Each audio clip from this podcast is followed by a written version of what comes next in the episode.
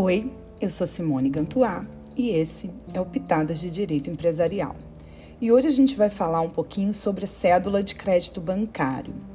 A cédula de crédito bancário, ela foi é, editada inicialmente por uma medida provisória, a medida provisória 1925 de 99, e ela veio a ser sucessivamente convertida até que foi aprovada a Lei 10.931 de 2004, mais precisamente nos artigos 26 a 45 dessa respectiva lei.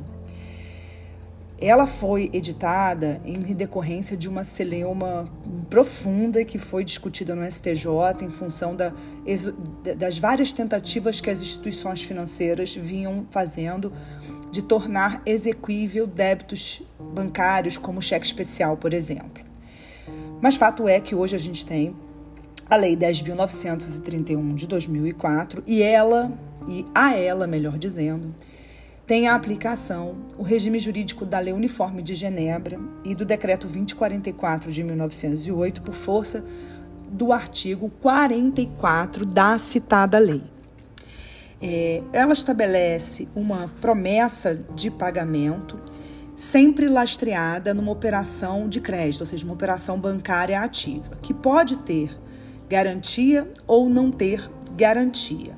Essas cédulas de crédito, elas vão ter origem em qualquer operação bancária e não apenas financiamento para uma atividade produtiva. Então, isso inclui é, crédito de produção, crédito de consumo, créditos rotativos, abertura de conta corrente, cheques especiais, enfim, uma enorme gama de fatos geradores da obrigação cambiária. Portanto, ela é um título de crédito causal.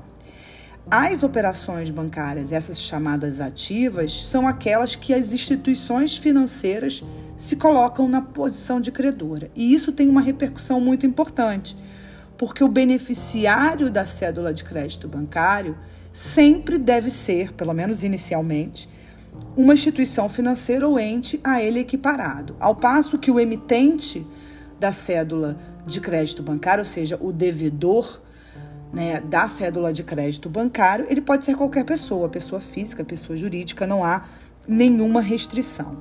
No artigo 29 da Lei 10.931 de 2004, a gente encontra os requisitos formais, os requisitos da cédula de crédito bancário, sem os quais, sem os quais é, impede que o documento seja tratado como cédula de crédito bancário. Isso é uma questão importante. A cédula de crédito bancário, ela pode ter garantias. E essas garantias podem ser reais, podem ser pessoais, podem ser estabelecidas e constituídas no próprio título ou em documento separado. Mas nessa segunda hipótese, em que é em documento separado, deve haver a menção no título dessa circunstância por força do artigo 32 da é, Lei 10.931.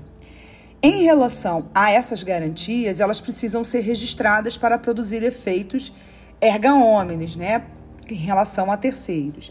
Então, esses, esses registros devem ser feitos nos respectivos órgãos competentes, por força do artigo 42 também da Lei 10.931. Então, se for bem imóvel no cartório de títulos e documentos, se for bem imóvel no registro de imóveis, se for um, um, navio no Tribunal Marítimo, na Capitania dos Portos, se for uma lancha, por exemplo, e assim sucessivamente.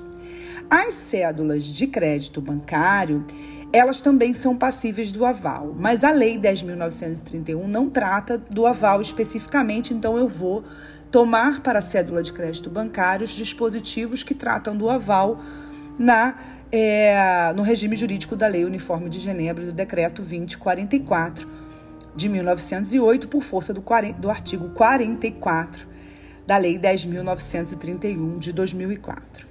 A cédula de crédito bancário também pode circular.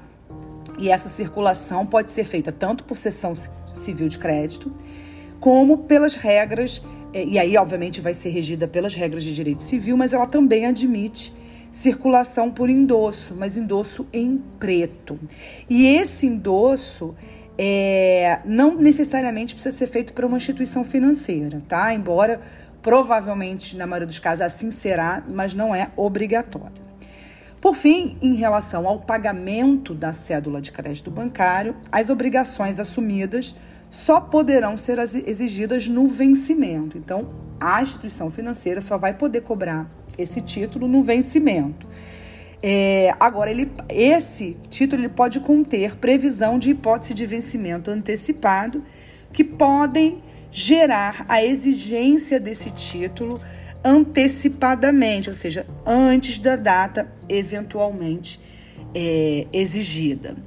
É, agora, o, a cédula de crédito bancário, por força do artigo 28 da Lei 10.931 de 2004, ela é, constitui um título executivo extrajudicial. E por força desse dado, ela é passível de ação cambial, ou seja, de ação de uma execução, né, de uma pretensão executória, do exercício de uma pretensão executória. É, o título também pode ser protestado, inclusive para fins falimentares, né? Porque dependendo do, das circunstâncias, pode ser que a instituição financeira precise ou habilitar seu crédito ou requerer uma falência, principalmente para requerer uma falência com base no artigo 94, inciso 1 da Lei 11.101 de 2005. E aí, nesse caso, é preciso fazer o protesto e ele vai submeter à lei de protestos sem problemas. É, e para a gente fechar esse breve podcast sobre cédulas de crédito bancário, que é um título talvez muito pouco explorado pela doutrina, os autores não têm muita profundidade, muitas vezes, nesses títulos que, que fogem um pouco da perspectiva da, da regra, do regramento geral dos quatro principais, mas eu destacaria aqui toda a celeuma que girou em torno da da, do interesse bancário de criar um título, né, de ter executoriedade em razão de dívidas que eram constituídas frente aos bancos. Então, o banco ele foi tentando ao longo do tempo vários artifícios com a tentativa de fazer é, com que a sua dívida se transformasse num título executivo, ou seja, fosse dotado de executoriedade.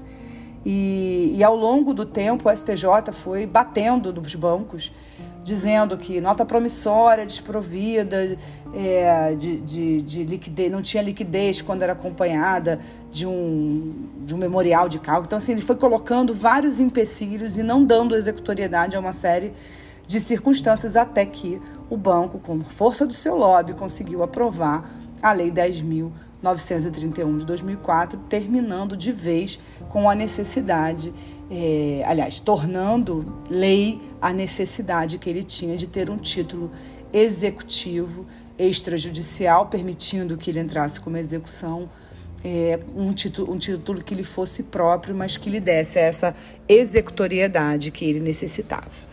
Com isso, a gente termina esse breve podcast e a gente volta em uma outra oportunidade. Até lá, tchau!